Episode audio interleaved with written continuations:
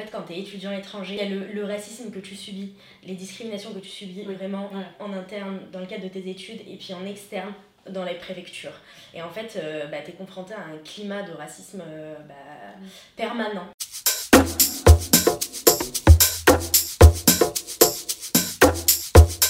Je m'appelle Jade, j'ai 22 ans et euh, je suis d'origine vietnamienne et chinoise. J'ai une formation en audiovisuel et euh, je, suis, aussi à côté réalisatrice et photographe. Je m'appelle Anaïs, j'ai bientôt 24 ans. Euh, je suis étudiante en droit, je suis algérienne. Je suis venue en France après mon bac, du coup, pour mes études. Et je suis venue, du coup, à l'âge de 17 ans. Je m'appelle Sandrine, j'ai 19 ans, je suis d'origine indienne. je suis en première année en licence administration, économie et sociale. Il faut savoir que je me suis réorientée, j'étais en droit l'année dernière euh, à Paris. Moi, je m'appelle Ednar, euh, j'ai 26 ans et je suis actuellement en dernière année de master création digitale. Donc, euh, je fais du design. Je suis béninoise et togolaise. Mon prof de droit constitutionnel fait l'appel. Il me dit Ah, algérienne, mais il n'y a pas de droit chez vous? Et ensuite, il me dit Bon, bah, les élèves comme ça, faut qu'ils aillent se pendre. Donc, à ce moment-là, je me dis Ok, ça va être violent mais euh, il va falloir tenir. Je me souviens, j'ai eu une note, il m'avait mis 16 euh, et il m'a dit en fait j'ai réussi à te sublimer, tu vois, je peux donner euh, ce genre de note même quand il m'a fait ça. Et puis après, tu as des enseignants qui sont dans la fétichisation. C'est bon, tu algérienne et tous les jours, ça va être des remarques sur, sur tes origines en permanence. J'avais un prof qui, qui avait du coup mon numéro de téléphone et qui m'écrivait, qui m'appelait euh, pour euh, parler euh, de l'Algérie, des femmes algériennes, des femmes maghrébines, etc. Et, et puis ça, ça, ça m'a poursuivi pour le coup. Attends, juste pause, il t'appelait en dehors il t'envoyait ça en dehors du tout cadre scolaire, mais c'est du harcèlement en fait. Oui, pour le coup, c'est du harcèlement.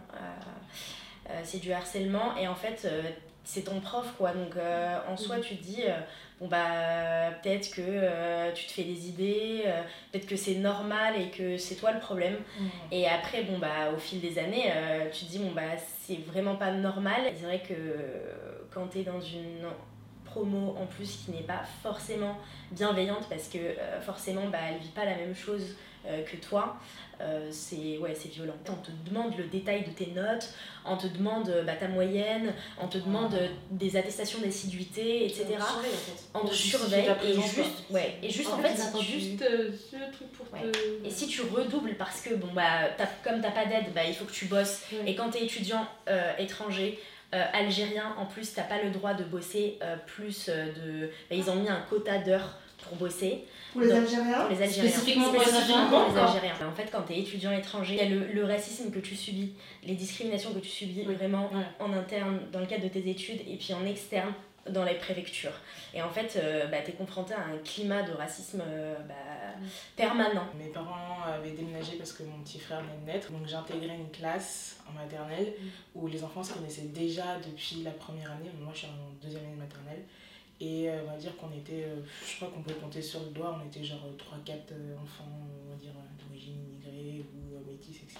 Les enfants se connaissent tous parce que la ville est un peu petite. Et j'essaye de m'intégrer dans un groupe où jouer et t'as une gamine qui me dit, bah en fait, moi je joue pas avec toi parce que t'es noir. C'est un truc dont je me souviens toute ma vie. C'est la première fois qu'on m'a dit ouvertement, je joue pas avec toi parce que t'es noir. Bah déjà, on parle pas de la même case de départ.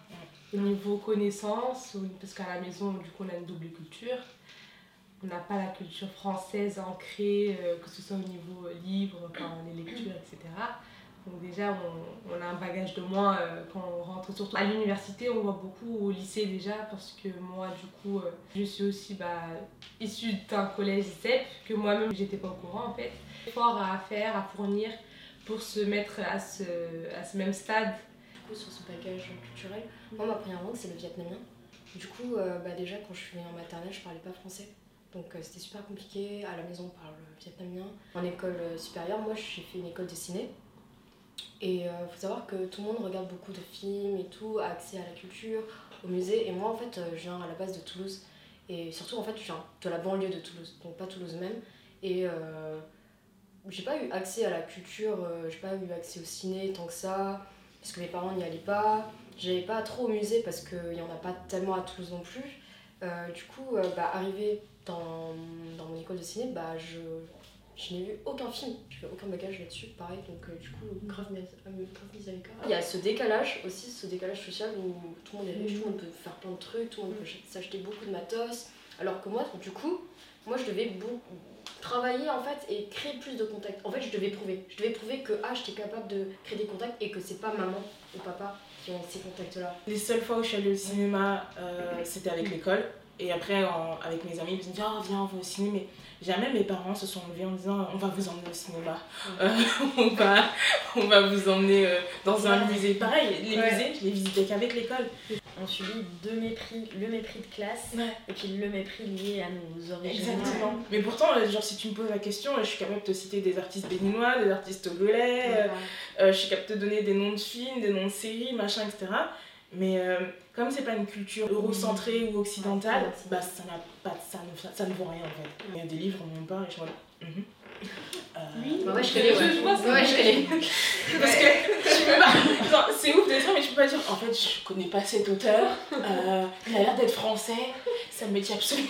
Et puis même quand tu connais, enfin quand tu sais des choses, je sais pas si vous ça vous le fait aussi, mais à chaque fois, enfin j'hésite à prendre la parole parce que je suis, enfin on m'a habituée à fermer ma bouche, genre je, à chaque fois je, je suis pas euh, pas- hyper pas confiante, mettre etc.